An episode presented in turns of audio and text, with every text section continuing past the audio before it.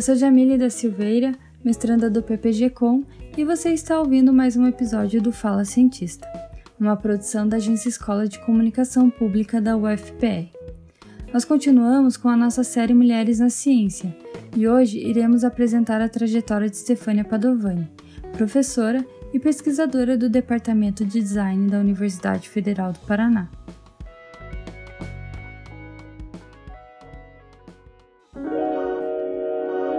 Quando a gente fala em design, é normal pensarmos em alguns produtos que utilizamos no nosso dia a dia, ou em imagens que podem ser usadas como publicidade, logotipos de empresas e marcas ou anúncios em geral.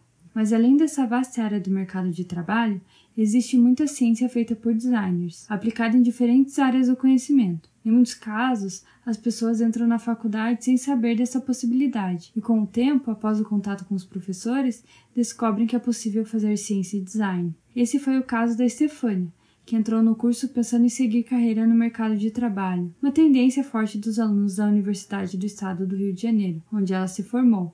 Mas antes de começar a graduação em desenho industrial, quando criança, Stefania pensou em seguir por outros caminhos que incluíam a botânica e a veterinária. Desde criança, assim, eu, eu, quis ser muitas coisas. Então, assim, inclusive era bem engraçado quando eu falava o que, que eu queria ser quando crescer, que as pessoas perguntavam, a primeira resposta foi botânica orquidófila. Então, aquela criança de 5 anos de idade, assim, tendo um negócio desse. O povo olhava, você não acreditava. Daí, um pouquinho mais, com uns 9 anos, eu queria fazer veterinária, mas com especialização em caprinocultura. Ou seja, nunca era um negócio simples, né? E aí, assim, quando eu estava próximo ali da, de entrar para a universidade, já com acho que uns 16, 17, eu quis fazer publicidade. E aí eu conversei, eu comentei contigo, eu conversei com meu pai e ele falou: "Ah, o que você gosta na publicidade?". Daí eu expliquei para ele que na verdade o que eu gostava na publicidade era o aspecto visual, era como eles se comunicavam visualmente. Ele falou: ah, "Então isso não é exatamente publicidade, isso é comunicação visual". E daí eu fui para o design, na verdade, atrás da comunicação visual, que era o que me interessava, assim, a linguagem visual, as cores, a tipografia, o uso das imagens, fotos, ilustrações, esse tipo de coisa que me interessava no design. Mas ainda não tinha nenhuma ideia, assim, de, de pesquisar, assim. A ideia de ser professora, minha mãe comenta, eu não lembro, assim, desde pequena eu falava que eu gostaria de talvez um dia ser professora mas era um talvez, assim, eu não enxergava aquilo como uma profissão no futuro. Quando eu fiz a ESD, a ESD era uma escola muito de fazer design, uma escola muito prática, a gente fala, ah, um design muito mão na massa, a gente costuma usar essa expressão. Assim, a gente tinha só dois professores que tinham algum tipo de pós-graduação, um deles tinha mestrado, a outra prof tinha doutorado, então não tinha muito essa ideia de pesquisa, era um design voltado para o mercado ali, para as empresas, para as indústrias, para os escritórios, para as agências de publicidade, inclusive contratavam vários designers na época. Então não, não se falava muito em pesquisa. A gente teve um início, assim, algumas bolsas de iniciação científica que começaram a vir para o curso, mas também poucos professores, assim, uns três professores que pediam essas bolsas e nem todo mundo sabia o que, que era aquilo exatamente. Eu diria que estava meio no começo, assim, essa história de pesquisar no design. O interesse pela ciência surgiu com o incentivo de uma professora, que ofereceu uma bolsa de iniciação científica. No começo, a Stefania recusou, mas depois de um tempo, com um novo convite, ela decidiu ver como era fazer pesquisa. Começou a estudar ergonomia que é uma de suas áreas de interesse até hoje, e desde então não parou mais. Percebeu que não estava interessado em trabalhar produzindo para grandes elites, mas que gostaria de produzir conhecimento e que de alguma forma pudesse devolver para a sociedade o seu conhecimento. E foi quando decidiu fazer mestrado na PUC-Rio com interfaces digitais. Eu acho que foi, foi durante a graduação. Eu, eu tive um convite para iniciação científica na área de ergonomia e aí essa professora me convidou, a primeira vez que ela me convidou, inclusive eu disse que não, que não era isso que eu queria, que eu queria ir para o mercado, que eu queria entrar para uma empresa para fazer design de produto, que eu não queria saber de ficar estudando essas coisas, não era legal. Daí um ano depois ela me convidou de novo, eu falei, olha, eu vou experimentar. Se eu achar que eu gosto, eu continuo. Daí você renova a bolsa e a gente continua. E aí era um trabalho que assim me interessou bastante na época, porque na área de ergonomia a gente fazia várias intervenções em postos de trabalho em indústrias, Então, de um ponto de vista social, assim, tinha um impacto grande, porque a gente chegava naquela indústria e, de repente, via aqueles trabalhadores numa situação de trabalho muito ruim, eh, muita pressão, mobiliário inadequado, ritmo de trabalho, tarefas com problemas, né, coisas ruins de visualizar, painéis, e daí a gente fazia aquela intervenção e, de repente, a pessoa falou, nossa, eu melhorei a qualidade de vida de alguém, eu realmente estou contribuindo, né, para a melhoria da vida das pessoas. E isso juntou com uma época ali no curso em que eu estava meio que eu chamo da minha crise com o design, que era pensar que eu estava cursando uma para ter uma profissão de que era algo que basicamente era criar produtos esteticamente diferenciados para a elite que consegue pagar por aquele design. E aí na minha cabeça não fazia muito sentido fazer esse design. E daí, quando eu comecei a trabalhar, então, com iniciação científica na área de ergonomia e que eu, eu percebi que existia esse outro caminho do design, um design que não estava preocupado ali só em dar um diferencial estético ali para a elite, mas um design que tinha uma contribuição social, a minha entrada na pesquisa foi por ali. E aí, dentro da iniciação científica, que eu comecei a entender o que era esse processo de pesquisa, como é que a gente trabalhava, que não era, eu não estava produzindo um objeto, eu estava produzindo um resultado teórico, né, que teria, no, no, design em geral tem uma aplicação depois num artefato prático, mas era um resultado teórico. E aí que começou a surgir esse meu interesse. Então foi durante a graduação na iniciação científica. Quando, no, mais ou menos no finalzinho da iniciação científica, eu estava ali para fazer o TCC, eu tomei essa decisão de que eu não queria ir para o mercado, que a gente costuma dizer, né? não queria trabalhar numa empresa, numa indústria ou numa num escritório, numa agência, e eu queria continuar na universidade.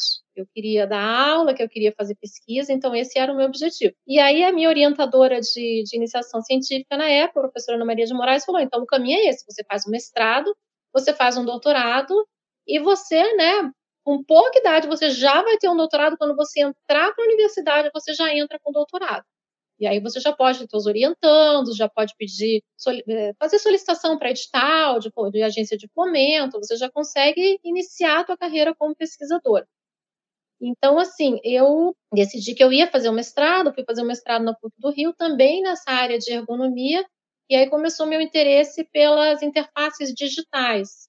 Então, a ideia de como que a gente conseguiria tornar aquelas interfaces digitais mais fáceis e mais confortáveis de utilizar pelas pessoas para que elas pudessem realizar suas tarefas ali, ficassem satisfeitas, fossem eficientes naquilo que elas estavam fazendo, não fosse algo assim penoso para elas trabalhar ali com as interfaces digitais. Então, a ideia dos meus trabalhos, tanto de graduação, quanto de mestrado, quanto de doutorado, são nessa linha, de facilitar a interação do ser humano com o sistema computadorizado. A Stefania terminou seu mestrado em 1998. Na época, o cenário acadêmico para design no Brasil ainda era bastante restrito. Programas de pós-graduação na área estavam começando a se desenvolver, mas ela percebeu que era o momento de ir para fora do país. Ela fez então uma tour pela Europa para conhecer melhores os lugares onde valeria a pena fazer pesquisa e conhecer as universidades que trabalhavam com ergonomia. Ela acabou então optando por Loughborough na Inglaterra.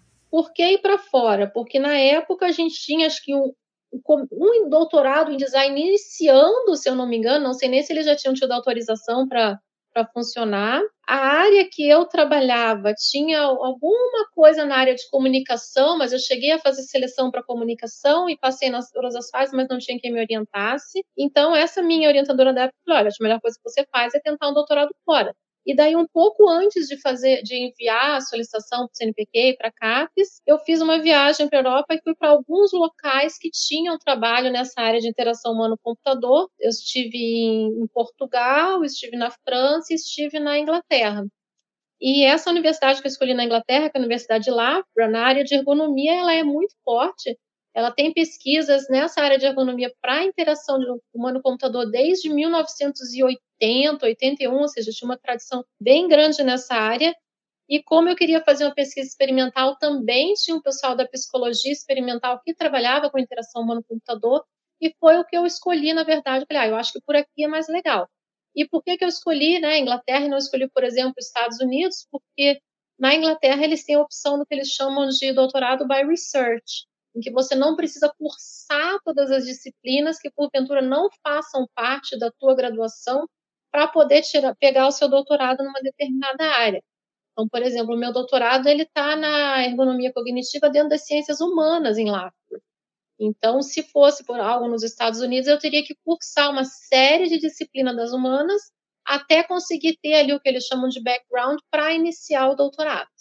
E eu não queria isso, na verdade, eu queria concluir o doutorado ali num tempo normal, né, três a quatro anos, e voltar para o Brasil para entrar para a universidade. Quando retorna para o Brasil em 2001, Stefania já encontra um cenário mais otimista para a pesquisa na área do design. Já havia mais programas de pós-graduação e uma cultura mais estabelecida sobre o fazer ciência na área. Mas ela ainda precisou lidar com o perfil dos alunos, que na UFPR ainda era de pessoas que pensavam no mercado de trabalho. A Stefania compara com o curto período que passou na Universidade Federal de Pernambuco e admite que teve que lutar contra a mentalidade do curso aqui no Sul, que fez com que ela tivesse bolsa de pesquisas pré-aprovadas, mas sem candidatos para a pesquisa. A mudança, segundo Stefania, aconteceu com a reforma curricular e a entrada da pós-graduação. Sim, eu acho que eu tive muita sorte, porque quando eu cheguei na Federal de Pernambuco, eles eram um programa, não sei como eles estão agora, mas eles eram um programa muito aberto assim para para recém-doutores. Então, assim que eu voltei do doutorado, eu já pude atuar na pós-graduação com pessoas que tinham mais experiência. E o que eu verifiquei lá também é que na graduação tinha muito interesse dos alunos em participar de iniciação científica. Tinham vários alunos durante o curso que já tinham essa ideia, não, eu quero ser pesquisador, eu quero fazer um mestrado, eu quero fazer um doutorado. Então, assim, a cultura de pesquisa deles era muito diferente da cultura que eu vi na ESD, na época que eu estava fazendo a graduação. Então, naqueles cinco anos, mais ou menos, desde que eu saí da ESG até eu voltar para o Brasil depois, realmente algumas coisas tinham mudado. O design já era uma área que já a gente já tinha pesquisa em design não consolidada, mas assim, com bastante força em vários locais do país, isso estava acontecendo. Então, quando eu cheguei na Federal do Paraná, a gente tinha um cenário até um pouco parecido com a ESD. A Federal do Paraná, o design da Federal do Paraná herda um pouco a tradição da ESD, mais de visão prática, do fazer design. E naquela época, a gente tinha ali alguns laboratórios iniciando, com professores, inclusive, que não eram no design. Um professor que veio da engenharia para montar um núcleo de design e sustentabilidade. Um outro professor que tinha formação na área de exatas, estava montando um laboratório de design de animação. E a professora Carla Spinillo, que aí tem formação na área de design da informação, então, eram assim, alguns pequenos polos ali dentro do departamento de alguns professores que estavam começando a querer trazer essa cultura de pesquisa para o departamento. Então, assim, o contato com os alunos, eu cheguei a ter problema de ter bolsa pré-aprovada e não ter candidato querendo fazer pesquisa. Então, assim, isso demorou um pouco. Depois que a gente conseguiu aprovar o mestrado e mais recentemente com a aprovação do doutorado, eu sinto que essa cultura mudou e aí os alunos já têm essa perspectiva de que existe realmente essa pesquisa em design. Com a nossa reforma curricular, a gente aumentou muito a quantidade de disciplinas teóricas e disciplinas ligadas à iniciação em pesquisa. Então, os alunos têm ali um contato com metodologia científica, com produção de artigos, com oficinas de pesquisa. Então, isso está, de alguma forma, estimulando, né? Eles conhecerem esses dois lados, um design de fazer design e um design de pensar design. E aí eu escolhi onde é que eu acho que eu me encaixo melhor. Eu acho que para a Federal do Paraná isso é uma coisa mais recente, assim, essa cultura de pesquisa e a ideia de que por algum tempo a gente teve algum problema de convivência ali entre graduação e pós-graduação.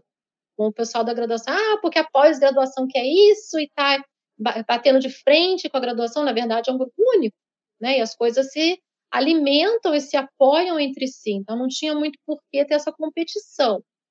E agora isso já está mais assim resolvido ali, né? Os professores da pós estão todos na graduação também, então acho que não não tem mais esse conflito. Mas foi um período aí eu cheguei aqui em 2006, então assim a gente tem aí algum tempo em que demorou para que realmente a pesquisa estivesse ali dentro do, do linguajar da graduação também, os alunos falassem em iniciação científica, em publicação, em participação de congresso, esse tipo de coisa com naturalidade, assim como qualquer outra atividade que eles fazem no design. Hoje, Stefania é bolsista de produtividade em pesquisa do CNPq e trabalha principalmente com a relação humano-computador e com representações gráficas de síntese. Ela afirma que dentro do departamento nunca teve problemas por ser mulher, nem sofreu preconceito por isso e ainda destacou que o design é uma área com atuação muito forte de pesquisadoras. E mesmo já tendo tido problemas no passado por ter terminado o doutorado muito nova, Stefania afirma que esse tipo de preconceito morreu no passado também. O design é uma área que tem bastante pesquisador, inclusive no nosso PPG Design, a gente tem três professoras que são produtividade em pesquisa e dois professores que são produtividade em pesquisa. Então, assim, tem bastante doutora, tem mu muita, muita mulherada, assim, meio que dentro de sala de aula eu tenho mais meninas na, no mestrado hoje do que meninos. Eu tenho só dois meninos na disciplina que eu estou ministrando. Então, não tem muito essa coisa de separada, assim, nunca sofri nenhum tipo de, de preconceito no design em termos de ser mulher. O preconceito que já sofri alguma vez foi por causa de idade. Eu terminei o doutorado muito nova, então às vezes eu chegava nas reuniões, assim, nos grupos de pesquisa, ou a pessoa me convidava para participar de alguma coisa e eu chegava lá. Eu lembro uma vez um coordenador de projeto chegou e falou assim: "Ai, mas eu esperava que Stefania Padovani fosse uma pessoa assim mais mais sênior. Tipo assim, eu era muito pirralha para estar na equipe de pesquisa, né? Então, isso foi uma coisa que eu senti e que hoje, inclusive, já mudou muito.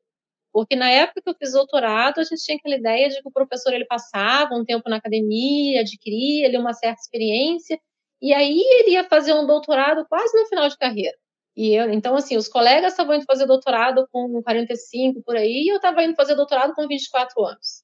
E na Europa a mentalidade já era outra. Você tinha um lugar que você não contratava um doutor com mais de 30 anos. As pessoas fechavam o doutorado com 26, 27 para ter uma vida inteira de pesquisa pela frente.